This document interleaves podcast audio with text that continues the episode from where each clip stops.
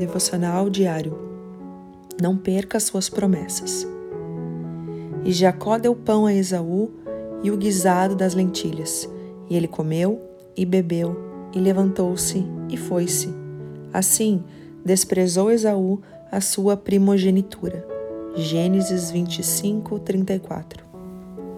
O filho primogênito era o primeiro filho da esposa legal, e a palavra primogênito transmitia a ideia de que o filho tinha uma posição privilegiada e que recebia a bênção da liderança espiritual e social. Em relação aos bens materiais, recebia a herança dobrada.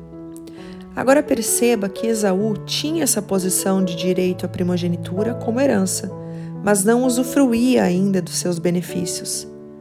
Por que Esaú vendeu seu direito? Porque era imediatista, olhando somente para suas circunstâncias momentâneas e não os seus benefícios futuros.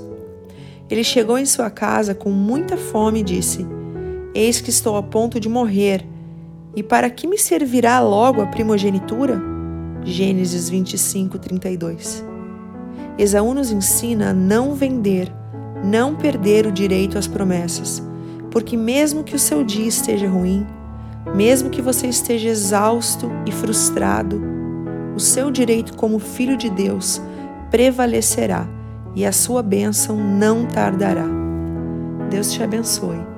Pastora Ana Fruit Labes.